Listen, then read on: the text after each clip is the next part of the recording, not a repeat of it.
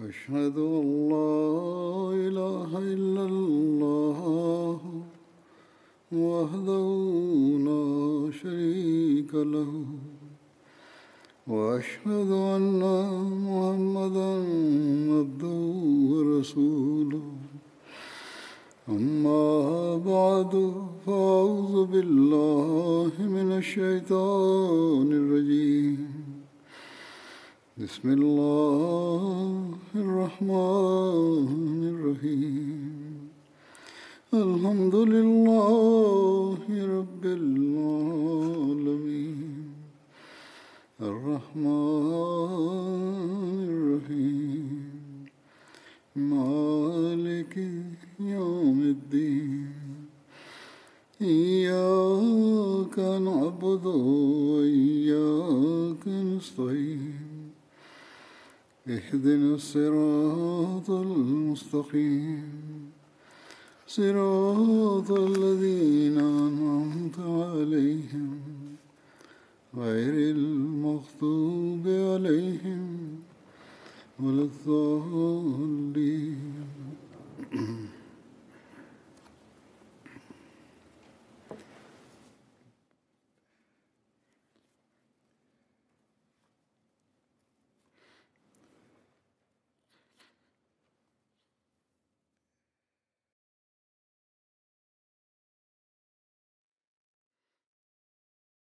Am Hofe von Hazrat Umar gab es für Menschen, die Wissen über den heiligen Koran besaßen, ein sehr großes Ansehen. Egal ob sie Kinder, Jugendliche oder Erwachsene waren. In Sahih Bukhari heißt es, dass Hazrat Ibn Abbas überliefert, dass Uena bin Hissen bin Husefa nach Medina kam und zu seinem Neffen Al-Hur bin Qais ging. Als Hur bin Qais, Al-Hur bin Qais gehörte zu den Menschen, die Hazrat Umar anho in seiner Nähe zu haben pflegte. Er war ein Qari, also Rezitator des Heiligen Korans gewesen. Das waren Personen, die an Versammlungen in der Nähe von Hazrat Umar saßen und auch Berater. Egal ob jung oder alt. Oena sagte zu seinem Neffen, O mein Neffe, du hast Zugang zu diesem Amir, so hole mir die Erlaubnis ein, ihn zu sehen. Hur bin Ghaz sagte, ich werde für dich die Erlaubnis einholen. Also Ibn Abbas pflegte zu sagen, dass er Al-Hur um Erlaubnis bat und Hazrat Umar gab ihm auch diese Erlaubnis. Als Uyena zu ihm kam, sagte er, O Sohn von Al-Khattab, was ist los?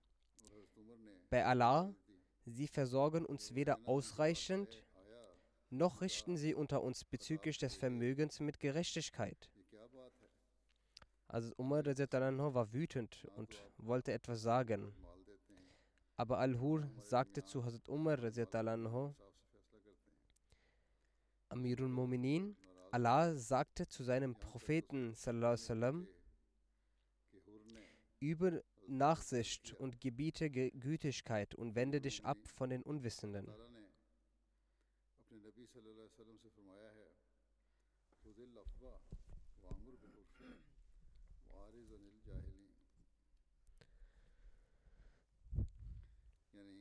Uyena ist von den Unwissenden.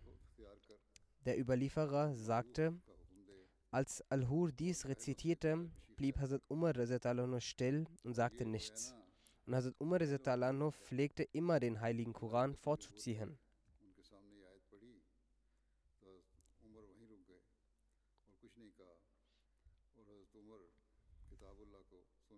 Am Hofe von Hazrat Umar geschah folgendes gemäß Hazrat Khalifatul Masih dem ersten Er erzählt, am Hofe von Hazrat Umar kam einst ein Amir.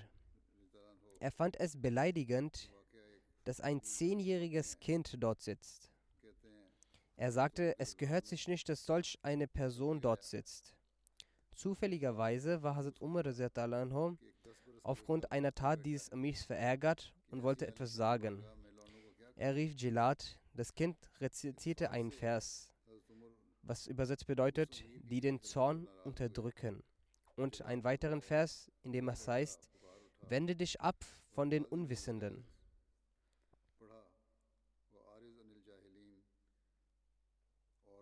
Weiter sagte er, dieser ist von den Unwissenden.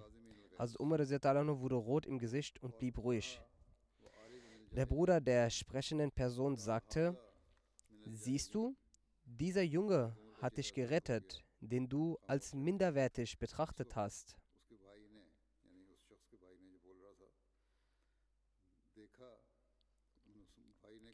Wie Hazrat Umar Kinder zu erziehen pflegte, darüber heißt es in einer Überlieferung, Yusuf bin Jakub sagte, dass Ibn Shihab mir, meinem Bruder und dem Sohn meines Onkels, als wir Kinder waren, sagte,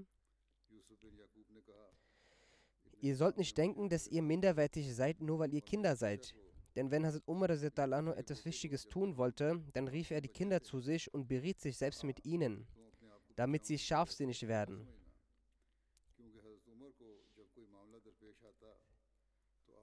Als in der Schlacht von Uhud sich eine Wendung ereignete und die Muslime einen schweren Schaden erleiden mussten, sagte Abu Sufyan dreimal sehr lautstark, und äh, hierbei geht es um die Würde von Hazrat Umar. Abu Sufyan sagte: Ist etwa unter den Leuten Mohammed? Der heilige Prophet zusammen hielt die Gefährten davon ab, zu antworten. Anschließend fragte er dreimal: Ist unter den Leuten etwa der Sohn von Abu Kahafa? Dann fragte er dreimal: Ist unter den Leuten Ibn Khattab? Schlussendlich ging er zu seinen Leuten und sagte: Diese drei wurden getötet. Dies hörend konnte Hazrat Umar sich nicht mehr beherrschen und sagte: O Feind Allahs, bei Gott, du hast gelogen. Jene, deren Namen du genannt hast, sind am Leben. Für dich werden warten weitere solche Botschafter, die dir nicht gefallen. Abu Sufyan sagte, diese Schlacht ist die Vergeltung für die Schlacht in Badr. Das Gefecht ist unberechenbar, mal gewinnt die eine Seite, mal die andere.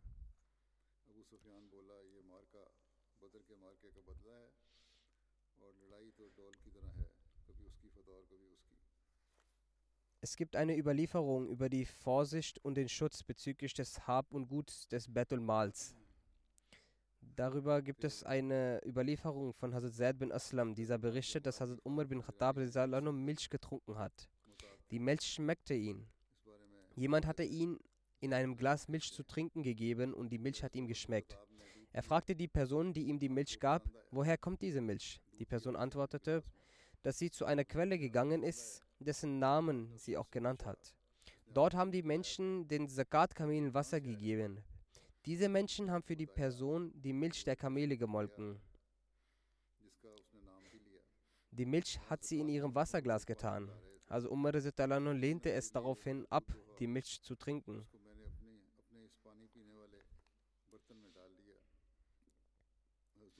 Der Sohn von Barabir Marur berichtet, eines Tages ist Hazrat Umar aus dem Haus gekommen und lief zur Kanzel. Zu diesem Zeitpunkt litt er an einer Erkrankung. Es wurde Honig als Mittel gegen diese Erkrankung vorgeschlagen. Im Mal war das Geschirr für den Honig vorhanden. Hazrat Umar fragte, wenn ihr mir die Erlaubnis gewährt, dann werde ich davon Gebrauch nehmen, denn andernfalls ist es für mich verboten. Die Menschen haben ihm die Erlaubnis dafür gewährt.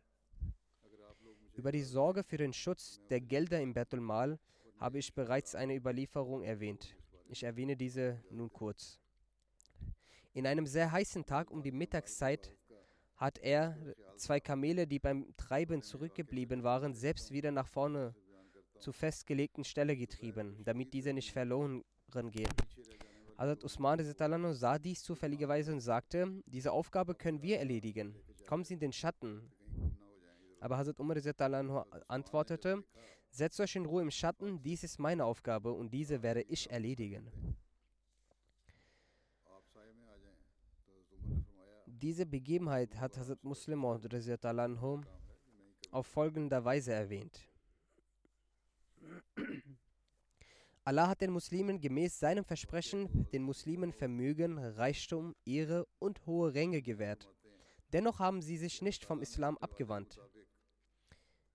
Er sagte hierbei zu den Anwesenden, dass wenn sie etwas besitzen, sie nicht ihren Glauben bzw. die Lehre des Islam vergessen sollen. Man sollte nicht die Verantwortungen vernachlässigen.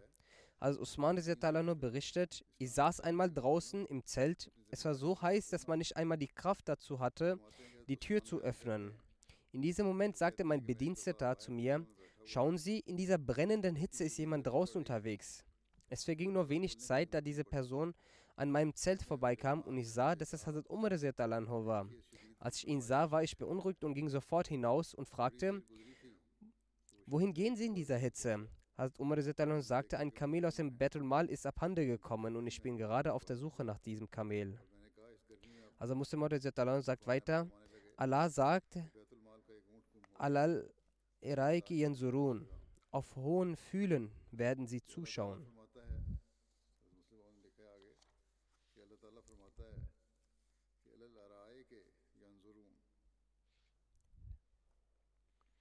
Sie werden auf Fühlen sein, jedoch jederzeit ihre Aufgabe erfüllen und die Arbeit beaufsichtigen. Die Gaben und der Komfort der Welt wird sie nicht nachlässig machen. Sie werden nicht in den Fühlen schlafen. Vielmehr werden sie wach und aufmerksam sein. Sie werden sich um die Rechte der Menschen kümmern und werden ihre Verantwortungen auf eine wundervolle Art erfüllen. Über die Ausübung der Gleichberechtigung von Hazrat Umar anhu berichtet Said bin Musayyib, dass ein Muslim und ein Jude sich einst stritten und zu Hazrat Umar anhu gingen. Hazrat Umar hatte das Gefühl, dass der Jude im Recht sei. Deshalb entschied er zugunsten des Juden. Der Jude sprach daraufhin, bei Gott, Sie haben richtig entschieden. Hazrat Anas berichtet, dass ein Mann aus Ägypten zu Hazrat Umar kam. Er sagte, O Amirul Mu'minin, ich suche Zuflucht bei ihnen vor jeglichem Unheil. Hazrat Umar antwortete, du hast dir einen guten Zufluchtsort gesucht. Der Mann sagte, ich habe an einem Laufwettbewerb mit dem Sohn von Amr bin al-As teilgenommen. Ich überholte ihn, worauf er anfing, mich zu peitschen und sagte, dass er der Sohn eines angesehenen Mannes sei und wieso ich deshalb auf die Idee gekommen wäre, ihn zu überholen. Hazrat Umar schrieb daraufhin einen Brief an Hazrat Amr bin As und wies ihn, mit seinem Sohn nach Medina zu kommen.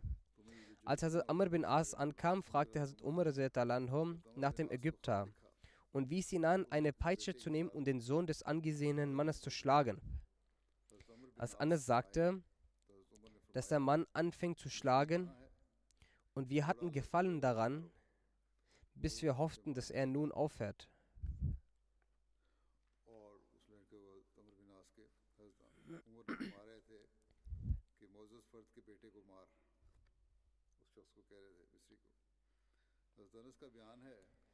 Daraufhin sagte der Ägypter,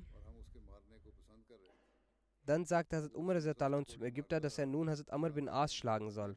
Daraufhin sagte der Ägypter, dass der Sohn ihn geschlagen hat und er sich dafür bereits revanchiert hat.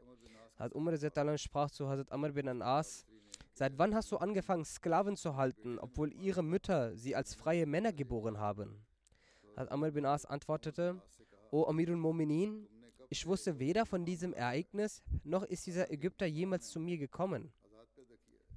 Einst erhielt Hazrat Umar nur einige Güter er verteilte diese unter den Menschen.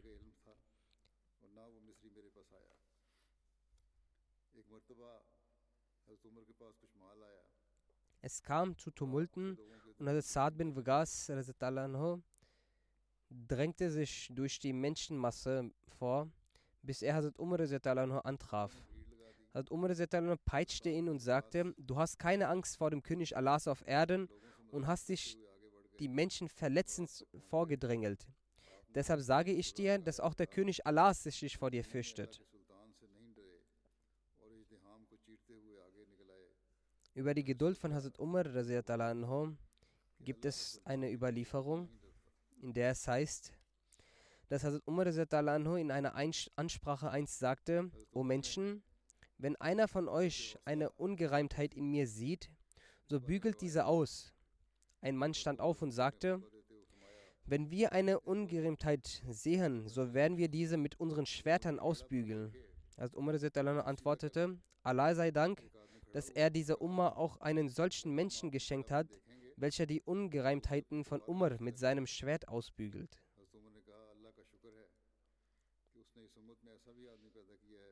Einst sprach Hazrat Umar in einer Khutbah, Hilft mir dadurch, dass ihr mich zum Guten aufruft, mich vor Schlechtem stoppt und mir Anweisungen gibt.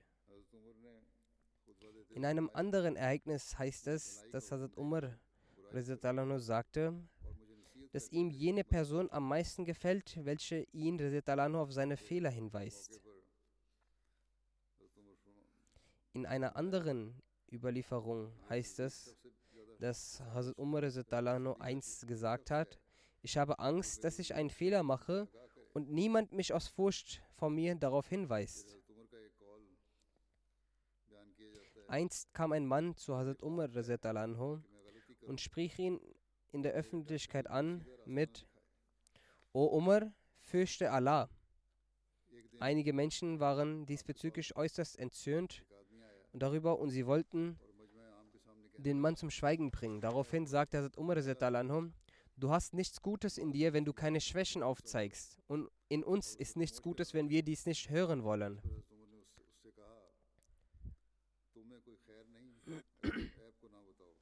Einst stand Hazrat Umar in einer Menschenmenge, um eine Ansprache zu halten. Er hatte gerade die Worte gesagt, O Menschen, höret und seid gehorsam. Als ein Mann aufstand und sagte, wir werden weder hören noch gehorsam sein.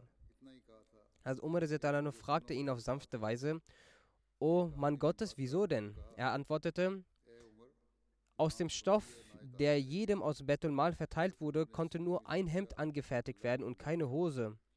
Sie haben sicherlich dieselbe Menge erhalten. Wie haben Sie denn die ganze Kleidung anfertigen können? Als Umar sagte, bleib wo du bist, dann rief er seinen Sohn Abdullah. Abdullah sagte, ich habe ihm, meinem Vater, meinen Teil des Stoffes geschenkt, damit er seine ganze Kleidung anfertigen kann. Die Leute beruhigten sich, als sie das hörten, und der Mann sagte: O Amir al-Mu'minin, nun werde ich hören und gehorchen. Es gab auch solche streitsüchtige Menschen, aber solche Aussagen werden sie niemals von den vom heiligen Prinzessin erzogenen Sahaba Gefährten hören. Solche Menschen traten erst spät in den Islam ein oder sie waren vollkommen ignorant. Die geehrten Gefährten des heiligen Propheten besaßen nicht solche Eigenschaften. Sie gehorchten vollkommen. Der Islam lehrt Freiheit in religiösen Angelegenheiten. Wie handelte Hazrat Umar diesbezüglich? Nach der Eroberung von Alexandria schickte dessen Befehlshaber eine Nachricht an Amr bin As, in der es heißt, O arabische Völker, ich habe Steuern an Völker gezahlt, die ich mehr verabscheue, nämlich den Persern und Römern. Wenn sie möchten, bin ich bereit, ihnen Steuern zu zahlen, vorausgesetzt, sie geben mir meine Gefangene zurück.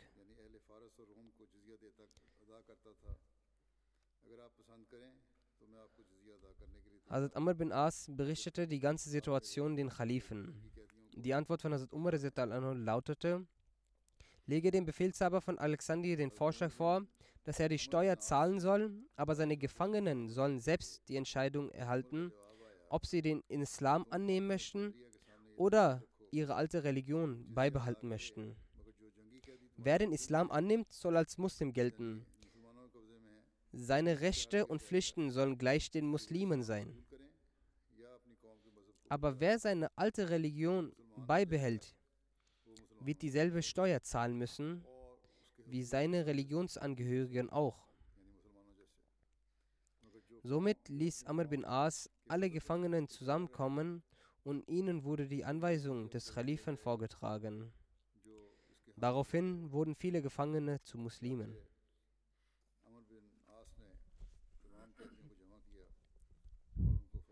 Es gibt eine Begebenheit, aus der ersichtlich wird, wie vorsichtig Hazrat Umar war, wenn es um die religiöse Freiheit ging. Einst kam eine ältere christliche Frau zu Hazrat Umar aufgrund einer Angelegenheit. Hazrat Umar sagte zu ihr, werde zur Muslima und du wirst in Sicherheit bleiben. Allah hat Mohammed mit der Wahrheit entsandt. Die Frau antwortete, ich bin eine alte Frau und der Tod ist mir nahe. Hazrat Umar erledigte ihre Angelegenheiten, aber fürchtete gleichzeitig, dass er sie nicht gezwungen hätte, zum Islam beizutreten, indem er ihr Anliegen erledigte. Daher bereute er vor Allah und sagte, O Allah, ich habe ihr lediglich den wahren Weg gezeigt. Ich habe sie nicht gezwungen. Er war sehr vorsichtig. Hazrat Umar hatte einen christlichen Sklaven namens Ashak. Er sagt, ich war ein Sklave von Hazrat Umar. Er sagte zu mir, ich solle zum Muslim werden, damit er mich für einige Angelegenheiten der Muslime um Hilfe bitten könne. Er sagte, es ist nicht angebracht, für die Angelegenheiten der Muslime Hilfe von denjenigen zu verlangen, der kein Muslim ist. Der Sklave sagt, ich verneinte. Darauf sagte Hazrat Umar, es gibt keinen Zwang im Glauben. Der Islam kennt keinen Zwang. Der Sklave sagt, kurz vor dem Tod von Hazrat Umar ließ er mich frei und sagte, geh, wohin immer du möchtest.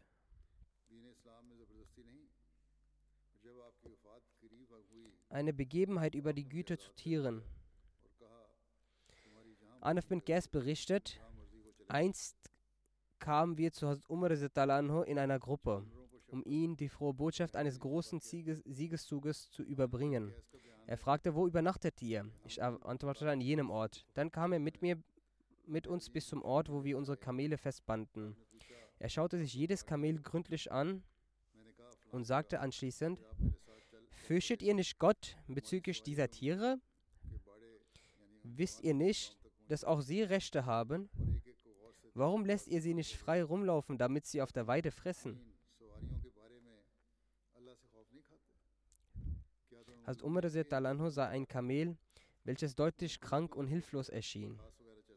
Salim bin Abdullah berichtet, dass Hazrat Umar Talanho seine Hand auf dem Rücken des Kamels neben einer Verletzung legte und zu sich selbst sagte, ich fürchte mich davor, dass ich bei Allah über dich gefragt werde. Dann überliefert Aslam, dass Hazrat Umar einst sagte, in meinem Herzen kam der Wunsch auf, frisches Fisch zu essen. Jerfa, welcher ein Sklave von Hazrat Umar war, bestieg sein Reittier, ritt es vier Meilen hin und her und kehrte dann mit hervorragendem gekauften Fisch zurück. Dann wandte er sich zu seinem Reittier und wusch, wusch es. Währenddessen erschien Hazrat Umar und sagte, nachdem er auf das Reittier blickte, Du hast den Schweiß vergessen zu waschen, welches unter seinen Ohren ist. Du hast um die Erfüllung des Wunsches von Umar ein Tier in Schwierigkeiten gebracht. Bei Gott, Umar wird diesen Fisch von dir nicht kosten. Einst kam in den heißen Tagen zur Mittagszeit aus Irak eine Karawane zu Hazrat Umar. Darunter befand sich auch Anaf bin Gas, als Umar wickelte den Turban um seinen Kopf und beschmierte ein Kamel aus den Almosen mit her und sagte, O Anaf, zieh dich aus und hilf dem Führer der Gläubigen mit diesem Kamel. Es ist ein Kamel aus den Almosen. Darin befindet sich das Recht der Armen, Witwen und Waisen.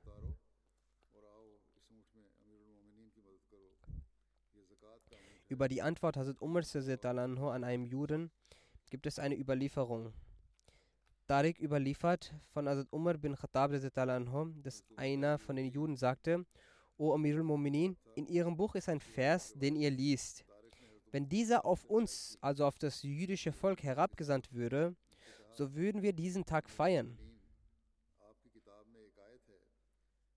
Hazrat Umar sagte, von welchem Vers sprichst du? Er sagte, Al-Yawm akmaltu lakum dinakum wa atmamtu alaykum ni'mati wa razitu lakum al-Islam dinan. Heute habe ich euch eure Glaubenslehre für euch vollendet und meine Gnade an euch erfüllt und euch den Islam zum Bekenntnis erwählt. Als Umar antwortete, wir erinnern uns an den Tag und auch an den Ort, an dem dieser Vers auf den heiligen Propheten offenbart wurde. Er stand zu der Zeit an einem Freitag in Arafat.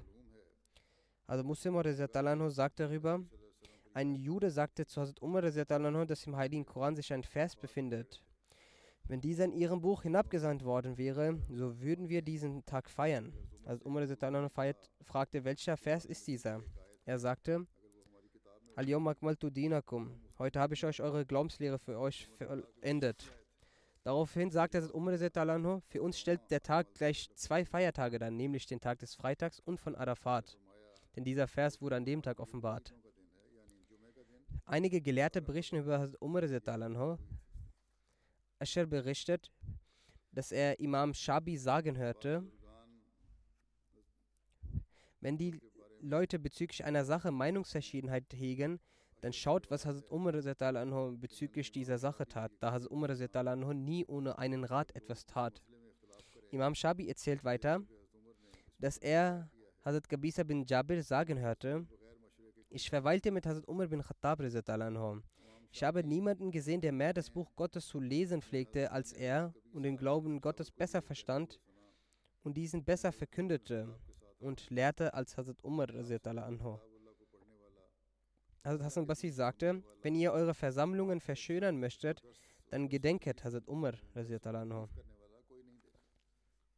Mujahid berichtet, dass sie untereinander zu sagen pflegten, zweifellos waren zur Zeit von Hazrat Umar die Satane gefesselt.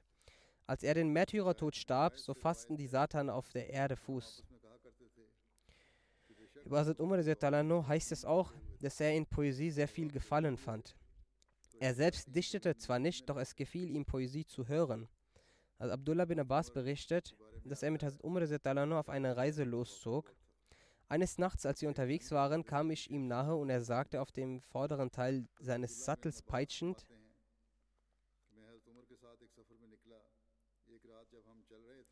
Du lügst im Hause Gottes. Ich schwöre beim Haus Allahs, kann Hazrat Ahmad nicht den Märtyrertod sterben, solange wir zu seinem Schutz das Bogenschießen und, das, und den Schwertkampf führen. Wir werden ihn nicht verlassen, solange wir in seiner Nähe kämpfend getötet werden und unsere Söhne und Familie vergessen.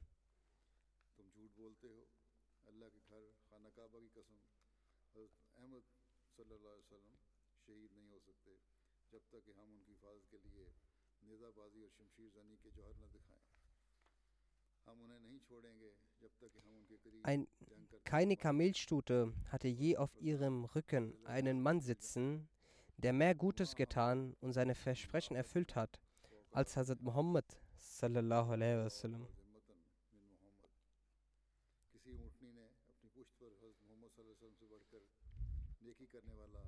Ein Historiker, Dr. Ali Muhammad Salabi, schreibt in seinem Buch über Hazrat Umar bin Khattab Persönlichkeit und Taten,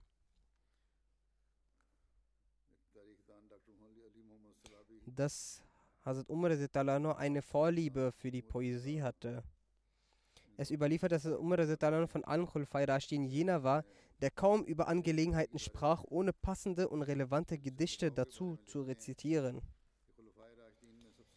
Es wird berichtet, dass einst Leute Hazrat Umar mit neuer Kleidung bemerkten und zu ihm hinschauten. Hazrat Umar rezitierte dann diese Strophe, um ihnen ein Beispiel zu geben.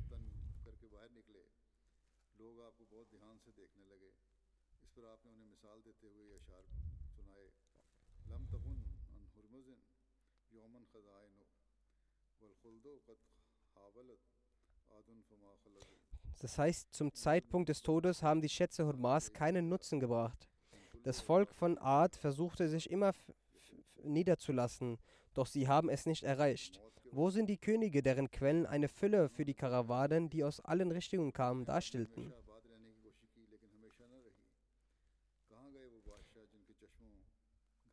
Ali Muhammad al-Salabi beschreibt, dass Umar nur die Gedichte bevorzugte, welche die Essenz des islamischen Lebens hervorhoben und den islamischen Charakter widerspiegelten und nicht gegen die Lehren des Islam und seine Werte verstoßen.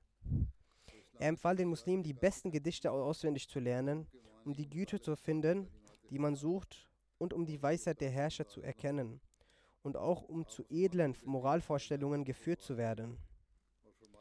Hazrat Umar konzentrierte sich nicht nur auf die Vorteile der Poesie, sondern betrachtete sie auch als Schlüssel zum Herzen und als Anregung für gute Gefühle im menschlichen Körper. Er beschrieb die Tugenden und Vorteile der Poesie so, dass die beste Kunst des Menschen das Verinnerlichen der Poesie sei.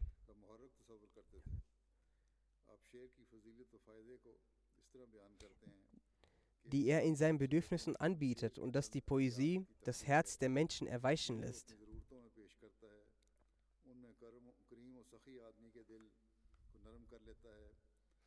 Er erinnerte sich mit großer Hingabe an die Poesie der Dichter der Jahiliya, das heißt der Dichter in der vorislamischen Zeit. Die alten Dichter des Jahiliya-Zeitalter hatten eine tiefe Verbindung zum Verständnis des göttlichen Buches. Also Umar Zetalan sagte, er lernt euren Divan, damit ihr nicht in die Irre geführt werdet. Daraufhin fragten die Menschen, was ihr Divan denn sei. Also Umar Zetalan sagte, es gibt Gedichte aus der vorislamischen Zeit, welche die Auslegung des Heiligen Koran und die Bedeutung des Inhalts enthalten. Diese Aussage von Umar steht im Einklang mit der Überlieferung seines Schülers und Dolmetschers Abdullah bin Abbas, dass Hazrat Umar Zetalan eins sagte, dass wenn du, wenn man den Heiligen Koran liest und ihn nicht versteht, man nach der Bedeutung in der arabischen Poesie suchen soll.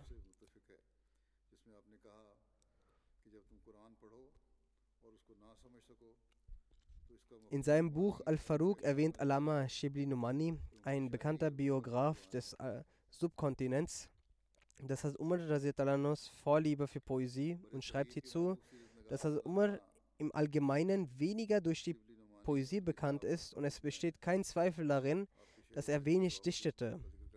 Indes hegte er eine tiefe Verbindung mit der Poesie. Die Gedichte bekannter und berühmter Dichter kannte er auswendig und er hatte eine besondere Meinung zu den Inhalten der Gedichte. Schriftsteller geben im Allgemeinen zu, dass es zu seiner Zeit niemanden gab, der besseres Verständnis der Poesie hatte als Hazrat Umar.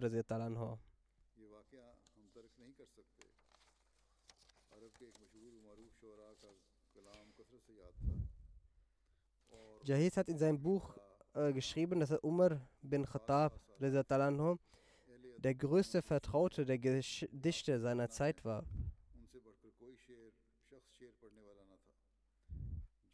Das dichterische Gemüt von Hazrat Zitalanho war so veranlagt, dass wenn er schöne Verse rezitierte, so wiederholte er sie ständig mit einer Hingabe.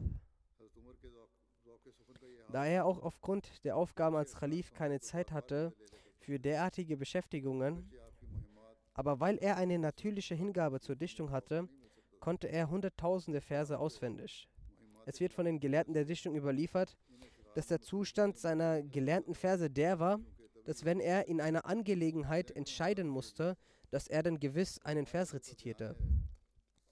Er bevorzugte nur jene Verse, worin das Selbstbewusstsein, die Freiheit, der edle Charakter, die Tapferkeit und moralische Themen behandelt wurden. Auf dieser Grundlage hat er den Führern der Armee und den Beamten der Regionen die Anweisung erteilt, dass den Menschen nahegelegt werden soll, Verse auswendig zu lernen. So hat der Hazrat Abu Musa Ashari diesen Befehl geschickt, weise die Menschen an, die Verse auswendig zu lernen, denn diese führen zu den hohen moralischen Eigenschaften, der richtigen Meinung und weisen den Weg zur Gerechtigkeit. In die Anweisung, welche er in alle Provinzen geschickt hatte, war, lehrt den eigenen Kindern das Schwimmen und das Reiten und lehrt sie die Redewendungen und gute Verse. Also erweckt euch auch ein Interesse an Wissen. So ist es auch wichtig an dieser Stelle zu wissen, dass Hazrat Umar viele Schandmale der Dichtung beseitigt hatte. So war unter allen Arabern eine Praxis, dass die Dichter die Namen von keuschen Frauen in der Öffentlichkeit nannten und ihre Liebe bekundeten. Hazrat Umar hat diesen Brauch beendet und er legte eine harte Strafe dafür fest. So hat er auch das Beleidigen in Gedichten als Strafdelikt festgelegt. Und Hotaya, der ein berühmter Dichter war in der Beleidigung, ihn hat das Umar in dieser Zeit wegen diesem Vergehen auch festgenommen. Dann schreibt er weiter, der größte Dichter jener Zeit war Mutam bin Nuvera.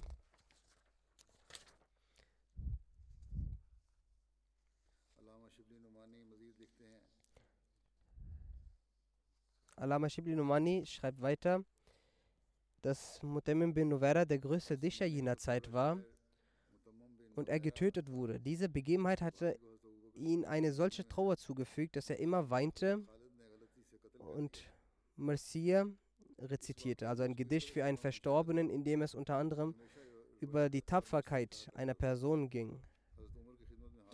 Er kam zu Hazrat Umar, so äußerte er den Wunsch, ein Messias zu lesen. Er las einige Verse und also Umar sagte zu ihm, wenn ich ein solches Messias lesen könne, so würde ich das Messias über meinen Bruder selbst verlesen. Er antwortete, O Amir al-Mu'minin, wenn mein Bruder wie ihrer getötet worden wäre, also wenn er den Tod als Märtyrer erfahren hätte, so würde ich keineswegs über seinen Tod klagen. Umar sagte immer, keiner hat mir so kondoliert wie Mutammam. Über die Besonderheiten von Hazrat Umar sagt der verheißene Messias Islam. Es gibt einige Begebenheiten bzw. Prophezeiungen, von denen erwartet wurde, dass diese sich nur einmal erfüllen.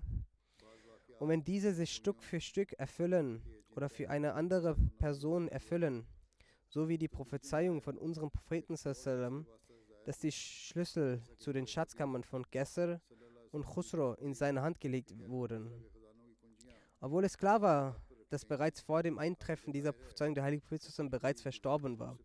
Und weil er sallam, nie die Schätze von Gesser und Khusro gesehen hatte und noch die Schlüssel dazu, aber weil es vorherbestimmt war, dass jene Schlüssel Hazrat Umar erhalten sollte, denn die Person von Hazrat Umar war in metaphorischer Weise der Körper des heiligen Propheten sallam, Deshalb war die Hand von Hazrat Umar in der Welt der Offenbarung zur Hand des Propheten Allahs erklärt worden.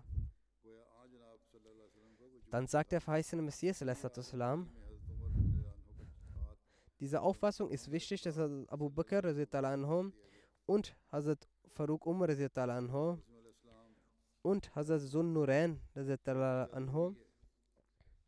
und Hazrat Ali Murtaza alle in der Tat in ihm glauben, die Treuhänder waren.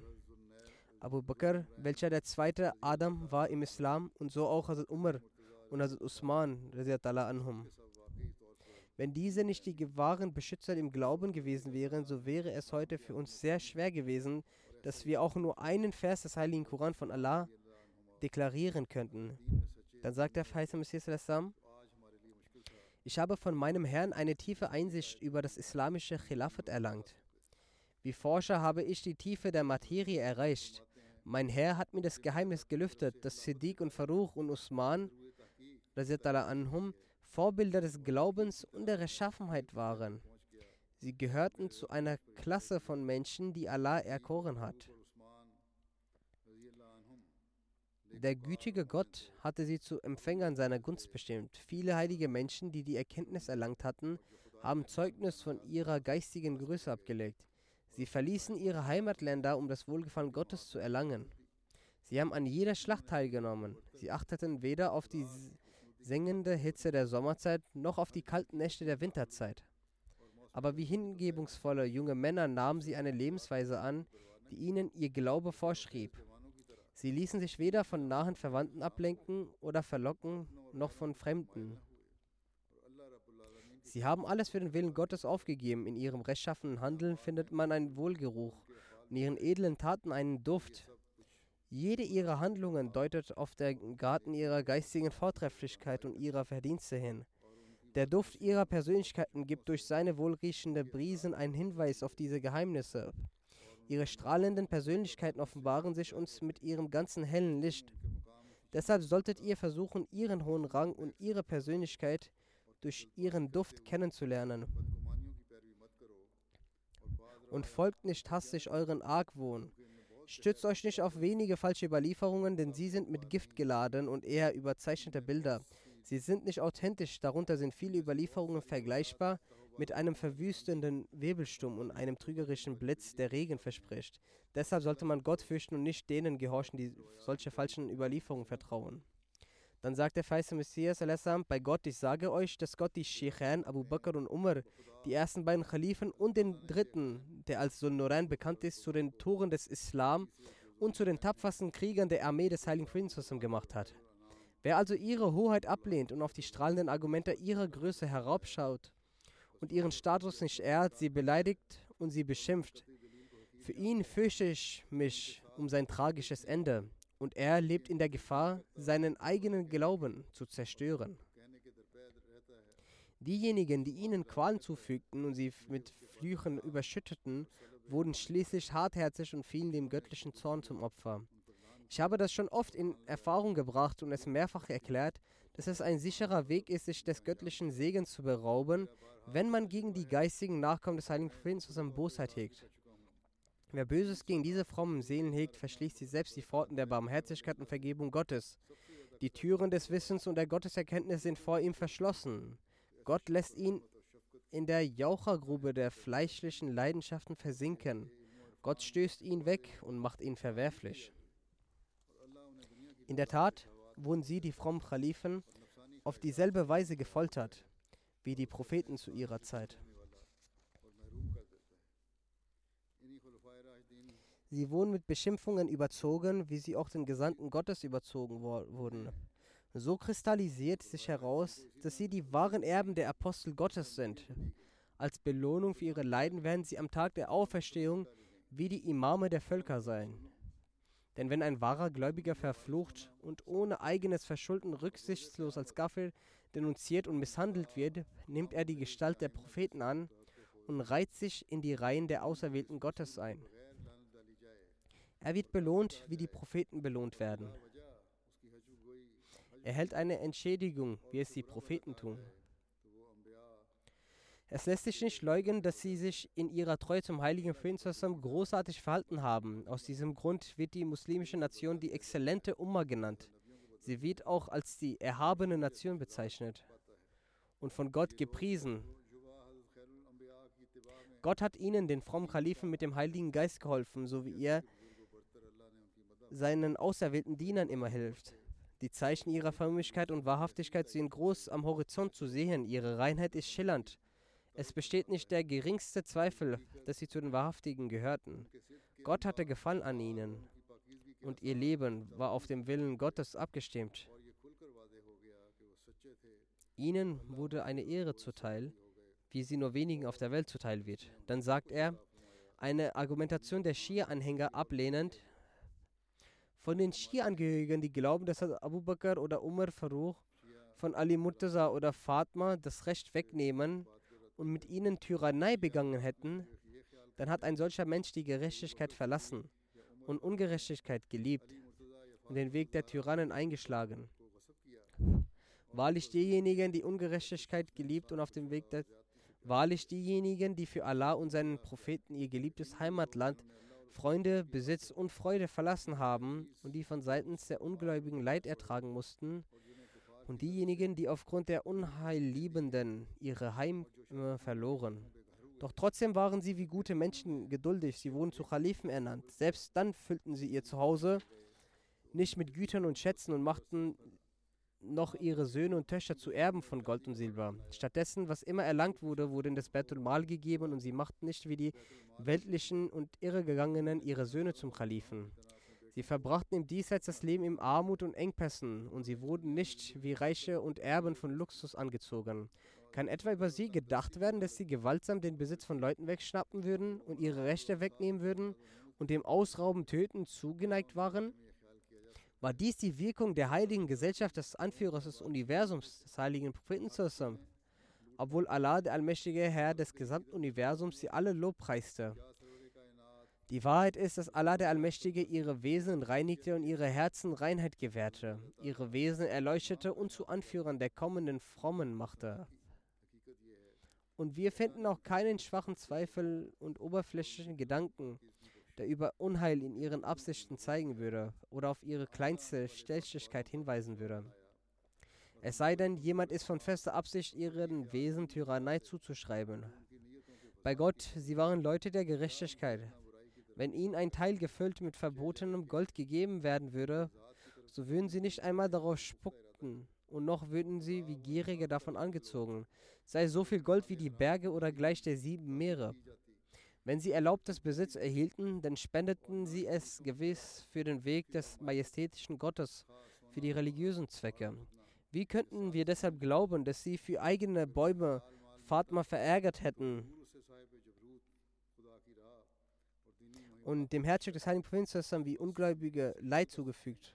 Stattdessen sind Fromme von guter Absicht und standhaft auf Gerechtigkeit und sie empfangen von Allah Barmherzigkeiten und Allah kennt das Innere der Gottesfürchtigen sehr wohl.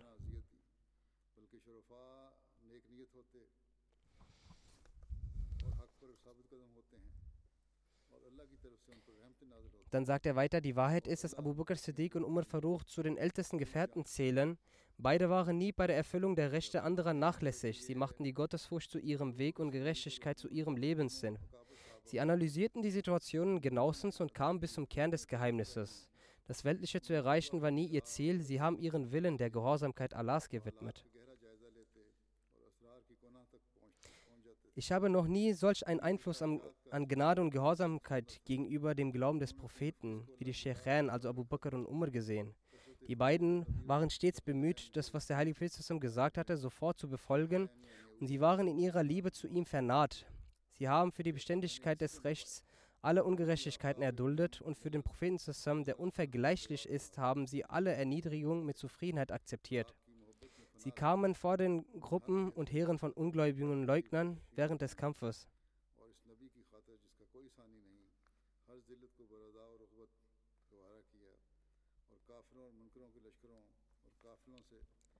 Sie leisteten große Dienste am Glauben und beglückten die Muslime mit Stolz und Güte sodass sie schließlich ihr Ende in der gesegneten Nachbarschaft des besten aller Propheten fanden.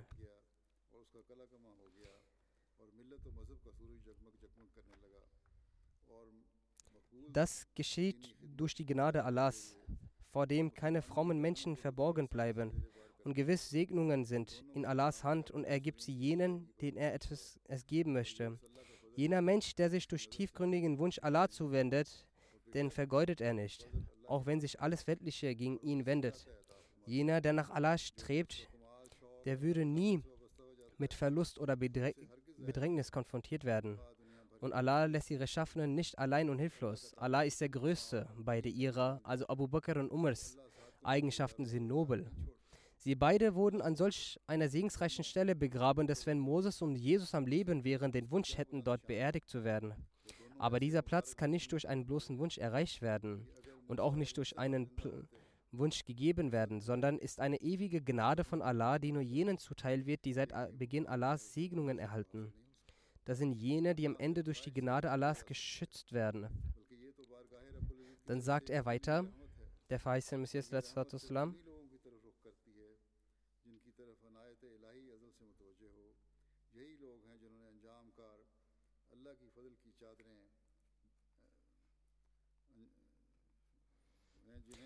Was nach dem heiligen Prinzessin aus dem Islam wurde, war durch die vier Gefährten. Alles, was Hazrat Abu Bakr tat, ist in keiner Weise gering. Doch seine Maßnahmen können Hazrat Abu Bakr nicht herabsetzen. Denn Hazrat Abu Bakr war derjenige, der den Weg für den Erfolg bahnte und er war derjenige, der eine enorme Drangsal beiseitigte. Die Schwierigkeiten, denen Hazrat Abu Bakr in dieser Zeit gegenüberstehen musste, musste Hazrat Umar nicht gegenüberstehen. Und Hazrat Abu Bakr hatte den Weg freigemacht und Hazrat Umar öffnete darauf die Tür des Triumphes. Dann sagt er,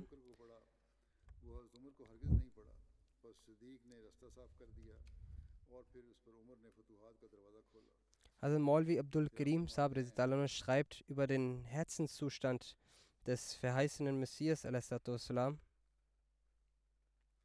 über die Liebe und den Respekt die er in seinem Herzen zum heiligen Prinzen Hazrat Abu Bakr und Hazrat Umar verspürte. Molvi schreibt, Einmal sagte ein Freund, der in der Liebe zum feisten Messias versunken war, zu ihm, Warum sollten wir sie im Rang nicht höher als Hazrat Abu Bakr und Hazrat Umar erachten und sehr nahe beim heiligen Propheten zusammen erachten? Als er dies hörte, erblasste der feiste Messias al-Islam und eine merkwürdige Unruhe und Verärgerung überwältigte seinen Leib. Er sagte, ich schwöre auf Gott, den Ehrenvollen und Heiligen, dass dieser Moment meinen Glauben in Bezug auf geliebten Hasur noch mehr steigerte. Er hielt für genau sechs Stunden eine ganze Rede. Ich hatte beim Sprechen auf die Uhr geschaut. Und erst als er die Rede beendete, schaute ich wieder hin. Es waren ganze sechs Stunden. Es gab nicht einmal eine Abweichung von einer Minute. Ein Thema für eine so lange Zeit zu behandeln und durchgehend zu behandeln, war ein Wunder. In diesem gesamten Aufsatz führte er die Lobpreisung und Vorzüglichkeit des heiligen Propheten wasallam und seine eigene Hingabe ihm gegenüber und die Vorzüglichkeit von Hazrat Abu Bakr und Hazrat Umar auf und sagte,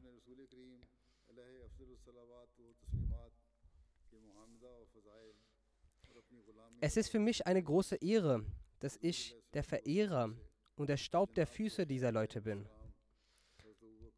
Das einmalige Ansehen, das Gott der Allmächtige ihnen gewährte, kann kein Mensch bis zum jüngsten Tag erlangen.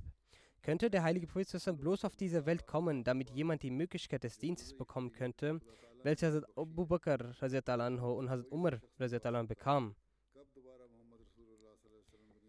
Die Erzählungen über Hazrat Umar anhu ist hiermit beendet, also in den Freitagsansprachen. Wenn Allah, der Allmächtige, es ermöglicht, wird nun inshallah die Erwähnung von Hazrat Abu Bakr anhu beginnen.